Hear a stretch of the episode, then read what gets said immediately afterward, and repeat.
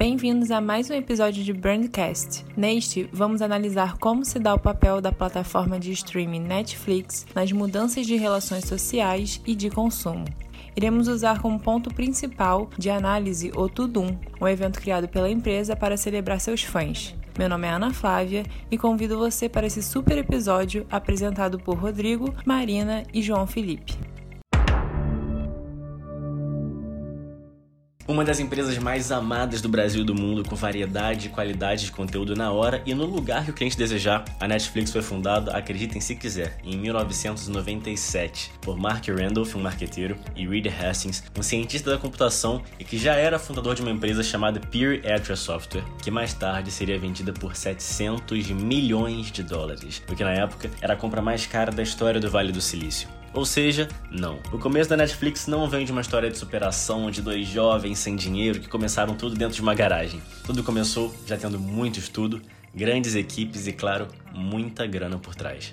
O que hoje é um serviço de streaming já foi, como muita gente sabe, uma empresa de venda e aluguel de DVDs pelo correio, e que lado a lado da gigante da época Blockbuster cresceu exponencialmente, enquanto a marca concorrente sofreu com a perigosa miopia de marketing.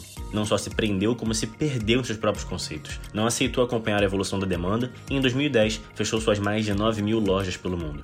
Coincidências ou não, o ano da última pá de cal do Blockbuster foi o ano em que a Netflix atravessou a fronteira e levou seu serviço de streaming, que começou a ser implementado em 2007, para o primeiro mercado internacional, o Canadá. Ano após ano, a estrutura de fornecer seu produto online permitiu um crescimento extraordinariamente rápido, o que fez em 2011 com que toda a estrutura de aluguel e venda de mídias físicas fosse interrompida. Em termos de números, no último registro, que foi datado de julho desse ano, a empresa noticiou ter atingido a marca de 209 milhões de assinantes pelo mundo número muito impulsionado nos últimos meses pela Covid-19. Então, com mais de 9 mil funcionários, um faturamento anual de 4,6 bilhões de dólares e um valor de mercado de 251 bilhões de dólares é muita coisa. A empresa americana é a 34 maior empresa do mundo, o seu público-alvo, que são jovens jovens adultos da faixa ali dos 18 aos 30 anos, compõe famílias de classe média e classe média alta, com acesso à internet e com o hábito de realizar compras online. Só para vocês terem ideia, numa pesquisa realizada com grupos etários lá nos Estados Unidos, quando questionados se possuíam assinatura na plataforma, 89% dos entrevistados que faziam parte desse público-alvo afirmaram que sim. Ou seja, quase a totalidade desses jovens são clientes da Netflix. E é exatamente para esse público que a empresa criou o evento Tudum. O evento, voltado para os fãs da empresa e de seus conteúdos, retorna esse ano para soprar 10 velhinhas em comemoração a uma década da Netflix Brasil e vai trazer 3 horas de show com diversos artistas. A nossa representante, assim como ano passado, continua sendo a jovem atriz e apresentadora Maísa Silva, que vai estar no bloco Mais Brasil. Houve duas edições anteriores do festival, exclusivamente aqui no Brasil, mas dessa vez a Netflix quis ampliar o evento, atravessar fronteiras mais uma vez, e por isso agora ela vem como Tudum Mundial.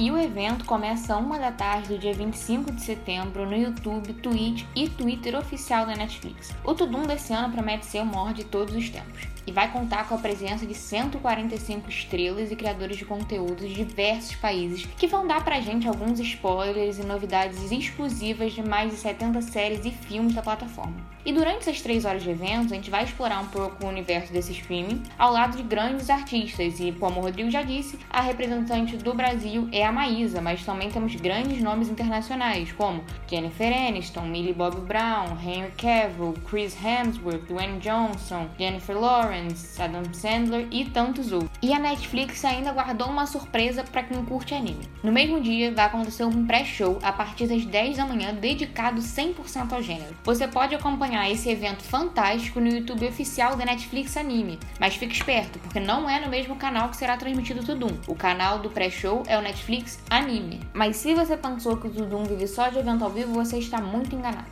Para os seus fãs mais fiéis, a Netflix separou muitos mimos. E um dos mais legais, na minha opinião pelo menos, é o Almanac Tudum, que é um livro com diversas informações sobre os conteúdos da Netflix, além de jogos, ilustrações, posters dos seus filmes e séries preferidos. E o melhor de tudo, você consegue receber na sua casa totalmente de graça. Bom, na verdade você conseguia receber totalmente de graça, mas as 200 mil cópias disponíveis acabaram em questão de duas horas. Mas nada que não possa ser resolvido, já que a dona Netflix liberou pra gente um almanac completo e 100% digital, totalmente de graça. Para conferir, é só entrar no site oficial tudumnetflix.com.br e aproveitar. E não acaba por aí não, tá, gente? Pela primeira vez, a Netflix liberou uma votação popular para descobrir quem é o melhor fã-clube de séries do Brasil. A votação começou no dia 6 de setembro e voltou com a disputa de 16 perfis. O grande vencedor foi ninguém mais, ninguém menos que o UFC do Stranger Things. E agora eles são um parceiro oficial da Netflix Brasil. Que legal, né? Mas além disso, eles também ganharam um selo de certificado nas redes sociais, recebem materiais exclusivos da Netflix e, para melhorar, uma mentoria da equipe de rede social da própria Netflix por um período de seis meses. Muito maneiro. Podemos reconhecer como a campanha nova da Netflix utiliza inúmeras estratégias de marketing que, em teoria, são extremamente eficazes. E quanto mais intensa for a significação dos mitos apresentados pela empresa, no caso os filmes e séries, mais lucros e mais espectadores a mesma tenderá a ter. E com isso, a estratégia da junção do ideológico com o físico parece promissora. Os filmes e as séries são, em muitos casos, pouco palpáveis para o público, e a experiência começa e termina na tela, com nenhum engajamento direto oferecido pela plataforma dos telespectadores com os atores, criadores e nem outros telespectadores e fãs do mesmo conteúdo. Com isso, a campanha mundial de 2021 da Netflix, a Tundum, pretende quebrar essa barreira entre o metafísico e o físico, os espectadores, entrando em contato com as personalidades do elenco, dos seus filmes e seriados preferidos, saem do mundo imaginário proporcionado pela empresa de streaming. E com isso, também vão ouvir novidades, spoilers, assistir a shows e logo ter uma conexão mais emocional, imersiva e inteira com o conteúdo e com a empresa. Ao oferecer formas mais completas, físicas e palpáveis do seu conteúdo, contando também com o Almanac Tundum, a Netflix cria mais peso, importância e um senso imaginário de real para experiências cinematográficas que oferece. É interessante também ressaltar como esse senso do real é atingido, porque na teoria publicitária, os significados se tornam mais fortes quanto mais as pessoas os compartilham. E sendo assim, o Tundum facilita a criação da ideia da empresa Netflix como uma comunidade, e não apenas uma empresa de entretenimento. Ao terem fã-clubes reconhecidos e legitimizados, e o contato com os atores e criadores de conteúdo, o espectador se sente pertencente a uma comunidade, onde o consumo do conteúdo da empresa gera sentimentos de comunidade, status e logo fraternidade. Então, no final das contas, o projeto Tundum, basicamente, procura promover né, essa experiência mais individual do consumo do conteúdo da Netflix, uma experiência mais coletiva, mais íntegra, mais inteira, promovendo esse nível e intensidade do significado atribuído à empresa, indo de um simples entertainer, de uma simples empresa que oferece entretenimento, para uma comunidade inteira, completa e interativa.